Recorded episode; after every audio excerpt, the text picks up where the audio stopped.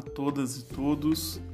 Hoje a gente vai falar um pouquinho nesse podcast sobre as teorias da aprendizagem e as suas implicações pedagógicas. Antes da gente começar a falar propriamente do que são essas teorias de aprendizagem, quais as principais, a gente vai retomar o conceito de aprendizagem. Se a gente for verificar nos grandes manuais de psicologia da educação, psicologia da aprendizagem, a gente vai ver uma definição mais ou menos é, que vai sendo recorrente nesses manuais, que é aquela que vai tratar da aprendizagem como sendo uma mudança relativamente permanente no potencial de comportamento, que resulta da experiência, mas não é causado por cansaço, maturação, efeito de drogas, lesões ou de algum processo de adoecimento. Então, nessa definição, a gente vai olhar para um aspecto importante que é a mudança. Quando a gente fala de aprendizagem, a gente está falando de mudança e uma mudança que ela é verificada a partir de alguma experiência, de alguma experiência de aprendizagem. E essa aprendizagem ela vai ser evidenciada a partir de algumas mudanças comportamentais. Então, por exemplo, se você consegue responder de maneira mais adaptada, mais adequada a um determinado estímulo, porque você aprendeu a lidar com aquele estímulo, aprendeu a responder é, em relação àquele estímulo, você de fato pode evidenciar que houve uma aprendizagem. Então a gente tem que olhar sempre para essa questão. E a aprendizagem é um processo de mudança que é relativamente permanente, o que não significa que o que a gente aprendeu uma vez a gente vai saber disso para o resto da vida. Né? A gente muitas vezes aprende algumas coisas ao longo do tempo, como a gente não vai acessando mais esses conhecimentos, não vai precisando desses conhecimentos, a gente acaba esquecendo algumas questões. E o importante é a gente pensar que quais são essas mudanças permanentes que vão acontecendo em função do que a gente vai precisando, em função do que a gente vai tendo de demanda do nosso ambiente. Então, por exemplo, quando a gente entra na universidade, a gente tem uma série de processos é, de aprendizagem que a gente tem que dominar para poder fazer o exame vestibular ou prestar o Enem e depois de algum tempo, alguns desses conhecimentos acabam não sendo necessários para o nosso cotidiano. Então, esses conhecimentos ficam ali armazenados, um pouco esquecidos, e outros conhecimentos vão sendo acessados, vão dando origem a novas aprendizagens, a outros processos que acabam sendo mais importantes. Quando a gente fala é, em uma teoria de aprendizagem, a gente está dizendo sobre uma determinada forma de olhar para esse processo de aprendizagem que se dá.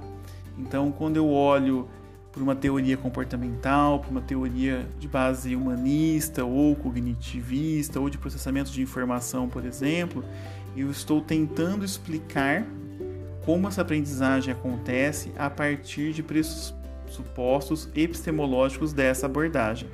Então, uma teoria, por exemplo, teoria humanista, ela vai ter uma determinada forma de olhar para o ser humano, de compreender o que é o ser humano.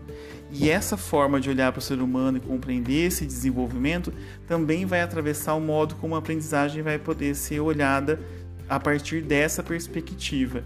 Então, quando eu falo de uma teoria de base humanista na aprendizagem, estou dizendo que a aprendizagem vai ser explicada e promovida por pressupostos da perspectiva humanista. Então, toda vez que a gente fala de aprendizagem, a gente vai ter que olhar para essas questões também. Nesse podcast, eu vou conversar com vocês sobre algumas das teorias que são as consideradas né, as teorias principais, ou que são as que a gente mais vai entrar em contato ao longo da nossa formação.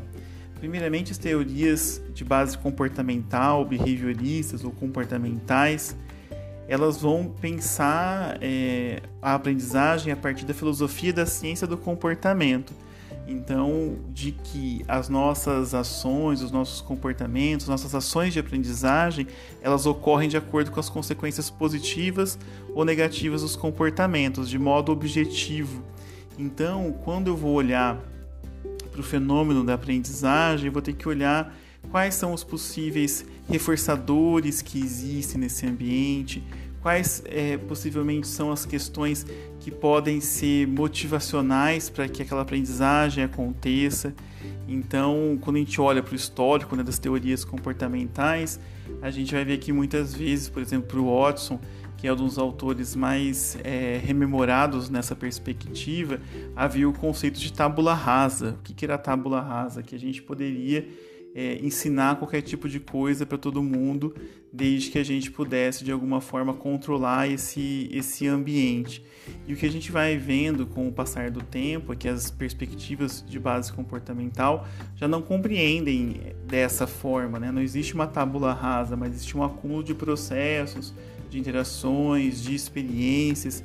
E o mais importante nesse domínio comportamental é a gente é, conhecer e coordenar de fato os processos de aprendizagem que vão acontecendo ao longo do tempo, em função dos efeitos dessa aprendizagem, dos comportamentos associados a essa aprendizagem, daquilo que pode ser reforçador da aprendizagem naquele contexto.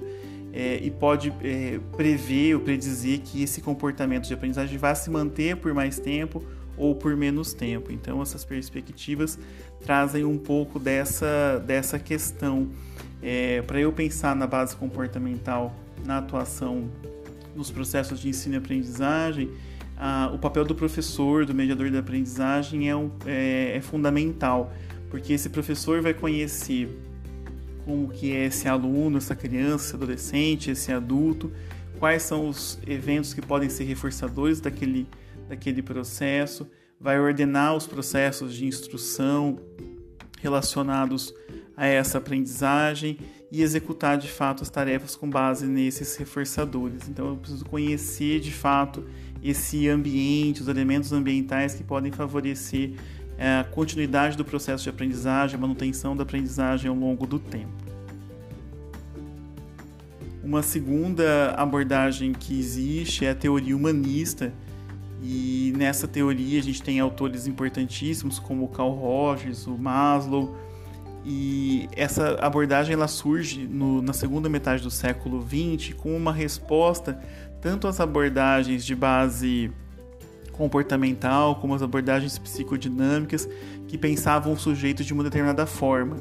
Então a, a, teoria humanista vai colocar o foco no ser humano. O ser humano ele tem o potencial de autorrealização, ele pode controlar a si mesmo, né? o conceito aí de autoconceito, de autocontrole é, com base nesse processo de aceitação, do ser humano se conhecer, se aceitar e desenvolver uma própria direcionalidade para a vida. Essa perspectiva teórica tem uma importância muito grande quando a gente pensa no processo de aprendizagem, porque a aprendizagem é pensada em, termos de todos os seus eventos, né? dos, das, dos vértices afetivos, cognitivos, psicomotores e aí a aprendizagem vai ser pensada como algo que deve envolver todo esse ser. Nesse processo também a figura do professor, da professora é fundamental, porque esse professor ele vai ter que desenvolver uma atitude autêntica, genuína, é, de aceitação do aluno que ele possui diante dele, para que também esse aluno se sinta confiante e aceito para poder verificar e para poder desenvolver diversos processos de aprendizagem. Quanto mais o ser humano confia na própria experiência, quanto mais ele aceita a própria experiência, ele pode de fato aprender mais. Basicamente, a gente vai olhar para esse aspecto quando pensar a abordagem humanista aplicada à educação. Nós também temos uma outra abordagem, que é a abordagem cognitiva, que vai trabalhar basicamente como eh, com alguns processos de base é, cognitiva, como o próprio nome da abordagem diz. Há autores importantes nessa perspectiva. A gente tem o Ausubel, é, que é da década de 60, que vai pensar como a gente pode é, ensinar esse aluno a aprender, é, utilizando para isso alguns recursos cognitivos, como eu posso formar conceitos, como que esses conceitos vão se estruturando, como eu posso pensar em grandes conceitos que vão é, orientando a construção de conceitos menores relacionados àquele grande conceito, como eu posso trabalhar com aprendizagem prévia, então toda vez que a gente vai aprender uma nova, um novo conceito, uma nova estrutura, isso vai ter que se organizar diante ou entre alguma aprendizagem que já aconteceu anteriormente. Então, uma aprendizagem nova, ela não acontece do nada, ela se estrutura com base naquilo que já existe. Então, quando a gente pensa a base cognitiva da aprendizagem, né, e aí eu estou dando o exemplo do Ausubel, a gente vai olhar para aquilo que já existe em termos cognitivos formados para a gente entender aquela experiência. Então, quando a gente fala, é, por exemplo, de enfermagem, a gente está falando de uma enfermagem que vai se estruturar em processos, por exemplo, que envolvem as noções de saúde, de doença, de cuidado, de profissões relacionadas à prática de saúde. E aí a enfermagem, por exemplo, vai ser uma especificidade dentro dessa relação maior e mais ampla relacionada à saúde, à doença e processos de cuidado toda aprendizagem nova então se estrutura com base numa, numa é, relação que já foi estabelecida pelo sujeito e isso ao longo do tempo. Decorrente um pouco dessa abordagem cognitiva e bastante relacionada a ela, a gente tem o interacionismo.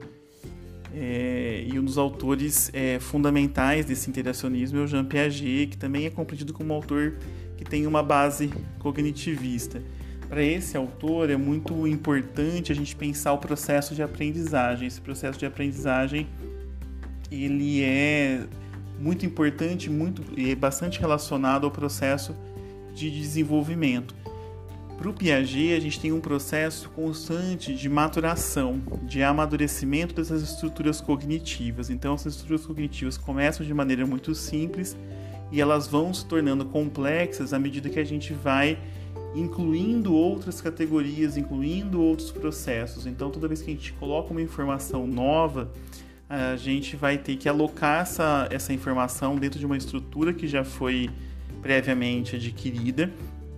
E com essa nova informação, essa estrutura vai se modificando novamente. Então, sempre vou tendo um processo de assimilação, né, de incorporação de algo novo e de acomodação, que vai permitir essa mudança, essa modificação da estrutura que já existe em relação àquela aprendizagem.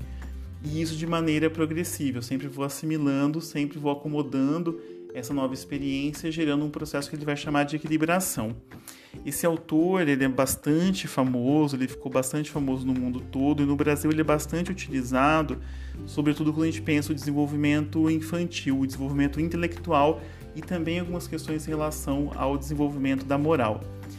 É, Para o Piaget, a gente pode separar esse desenvolvimento da criança intelectual, do ponto de vista intelectual, em algumas fases específicas. Então, por exemplo, a gente tem o período sensório-motor, que vai né, do bebê até os dois anos de idade, o período pré-operatório, que vai dos dois aos sete anos, o período das operações concretas, que vai dos sete anos a mais ou menos 11, 12 anos, e o período das operações formais, que se dá então aí já na fase da adolescência a partir dos 12 anos de idade. Ele vai dizer que cada um desses períodos, cada uma dessas etapas, ela tem com características específicas. Então, o que uma, um bebê de até dois anos consegue fazer diferente de, do que um adolescente de 12 anos consegue fazer em termos intelectuais. Nessa perspectiva, sempre se parte daquilo que é mais simples do que é mais complexo, do que é mais refinado. Então, se uma criança consegue fazer uma determinada operação, né, quando ela tem 3, 4 anos, por exemplo, quando ela ficar mais velha, ela vai conseguir fazer elaborar estruturas mais complexas porque ela vai ter outros mecanismos formais desenvolvidos e acomodados no seu processo é, de interação. Outro autor importante, aí já entrando numa nova abordagem, que é o do sócio-interacionismo, numa perspectiva mais histórico-cultural, a gente vai ter o Vygotsky, que é um autor que é bastante estudado na interação com o Piaget, que eu acabei de falar para vocês, só que o Vygotsky ele traz muito mais o papel da cultura, do processo histórico para o desenvolvimento do sujeito e, consequentemente, para os processos de aprendizagem. Então, esse autor vai olhar muito mais para esses aspectos históricos que vão norteando a aprendizagem, muito mais do que os elementos cognitivos que podem ser empregados. Para esse autor, a gente tem é, temas muito específicos com os quais ele trabalha e que ele desenvolve uma ampla possibilidade de compreensão, como a questão da linguagem, a questão do próprio desenvolvimento, de como a gente vai construindo, reconstruindo significados a partir do tempo. E uma noção muito interessante do Vygotsky, bastante conhecida do Vygotsky, que é bastante utilizada quando a gente pensa em aprendizagem, é o de zona de desenvolvimento proximal, a ZDP. E o que quer dizer essa zona de desenvolvimento proximal? Ela é a diferença entre aquilo que o sujeito já adquiriu, né, que é o desenvolvimento real do sujeito, e aquilo que é o desenvolvimento potencial, é o que vai ser adquirido é, posteriormente. Então, essa distância entre o que eu já possuo e ainda que eu vou possuir, que eu quero possuir, que é o potencial, é nesse processo, nesse é, intermeio que vai se dar essa aprendizagem. Mas esse processo ele é bastante rápido. Então, quando a gente está falando, por exemplo, de, uma, de um processo de aprendizagem, é, eu posso ter conceitos específicos e muito rapidamente aprender uma coisa nova, né? uma coisa que era potencial até então. Então, o que a gente vai olhar é que não dá para a gente medir essas zonas de desenvolvimento proximal, mas a gente vai entendendo que a gente tem várias zonas de desenvolvimento proximal é, acontecendo ao mesmo tempo. Então, numa sala de aula da gente na universidade, quando a gente está fazendo um estágio com crianças, por exemplo, essas diferentes zonas de desenvolvimento proximal estão acontecendo, estão se modificando constantemente. Isso é um processo bastante dinâmico. Ainda em relação ao Vygotsky, a gente tem que pensar que o processo de aprendizagem ele tem caráter histórico e social. Então eu não posso é, pensar em aprender se eu não considerar esse contexto de referência desse aluno, desse professor, e isso é bastante importante nessa perspectiva de desenvolvimento e também de aprendizagem. Uma outra teoria que a gente estuda e que é extremamente importante para pensar a aprendizagem é a teoria do processamento de informação. E um dos, dos autores mais importantes desse, dessa perspectiva teórica é o Robert Gagne. O Robert Gagne vai trazer é, uma abordagem que ela tem uma base muito forte no cognitivismo. Então, quando a gente estuda essas diferentes perspectivas, a gente vai vendo que elas também estão relacionadas entre si.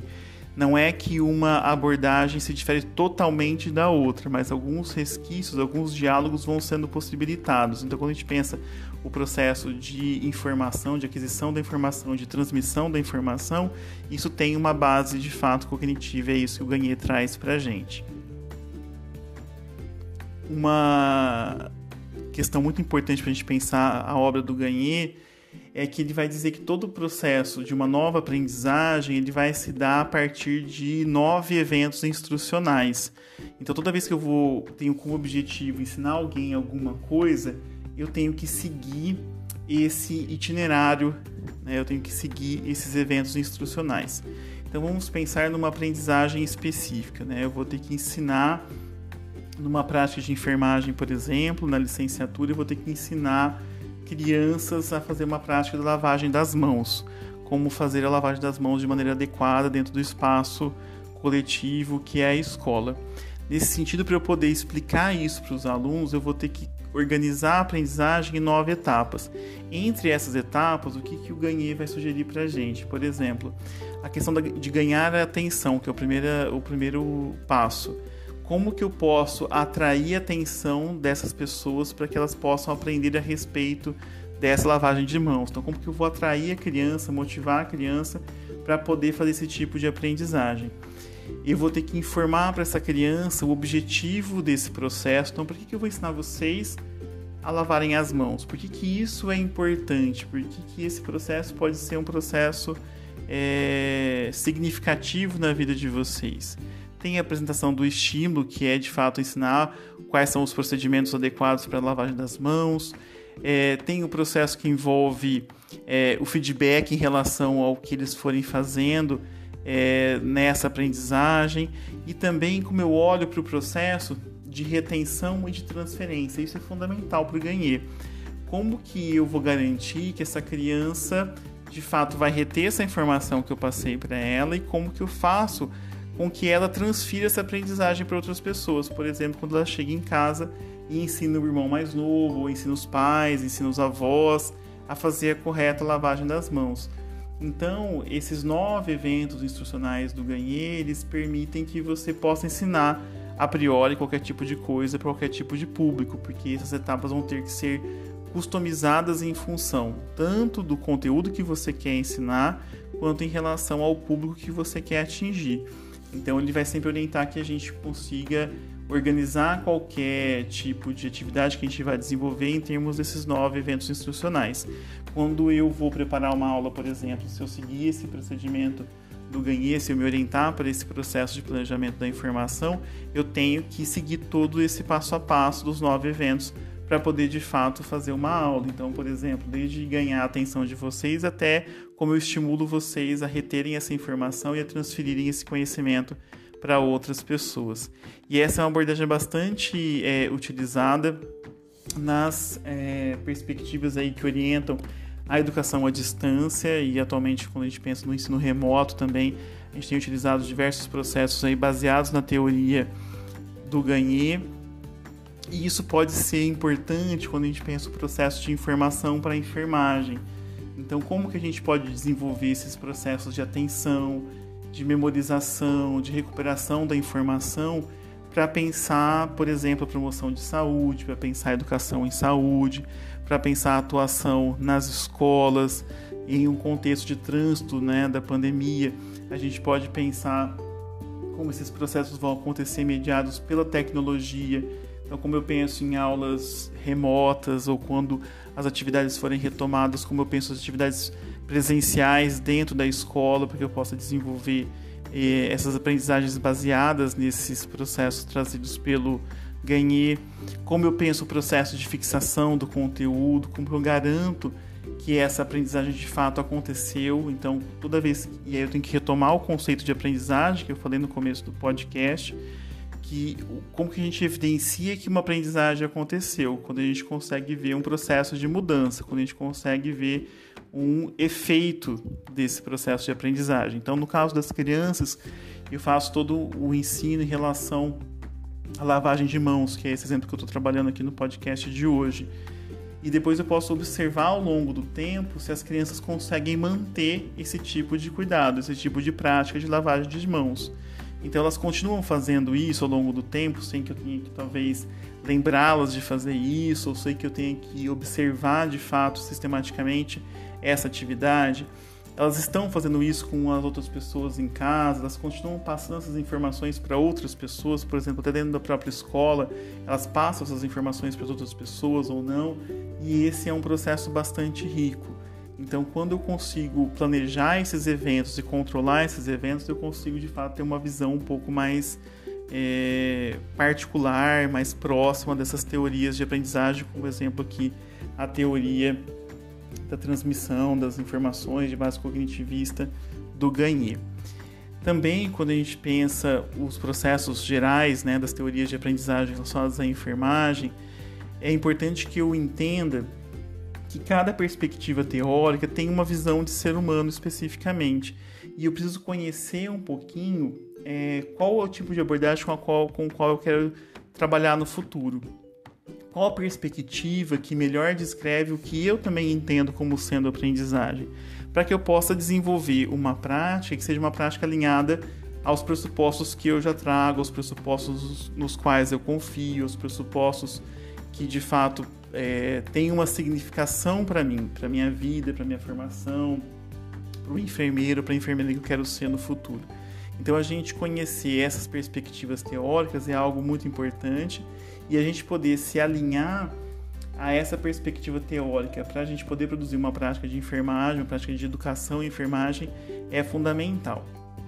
Uma questão para a gente poder finalizar esse podcast de hoje é pensar que nessas diferentes abordagens que a gente conversou com vocês aqui hoje, então, por exemplo, de base comportamental, humanista, cognitivista, interacionista, de processamento de informações, a gente vai ter diferentes papéis, diferentes posições assumidas pelos alunos, pelos professores e também de significação do que é o ensino-aprendizagem.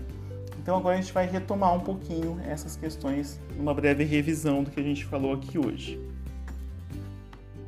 Quando a gente fala da teoria comportamental aplicada aos processos de aprendizagem, a gente está sempre falando sobre um processo adequado de estimulação e de reforçamento. Então, quando eu olho para essa teoria comportamental, eu tenho que entender quais são os possíveis reforçadores daquela atividade, naquele contexto, e como eu posso é, investir esforços para poder controlar essas diferentes variáveis que podem incidir sobre o processo de aprendizagem, para que isso continue, continue acontecendo ao longo do tempo.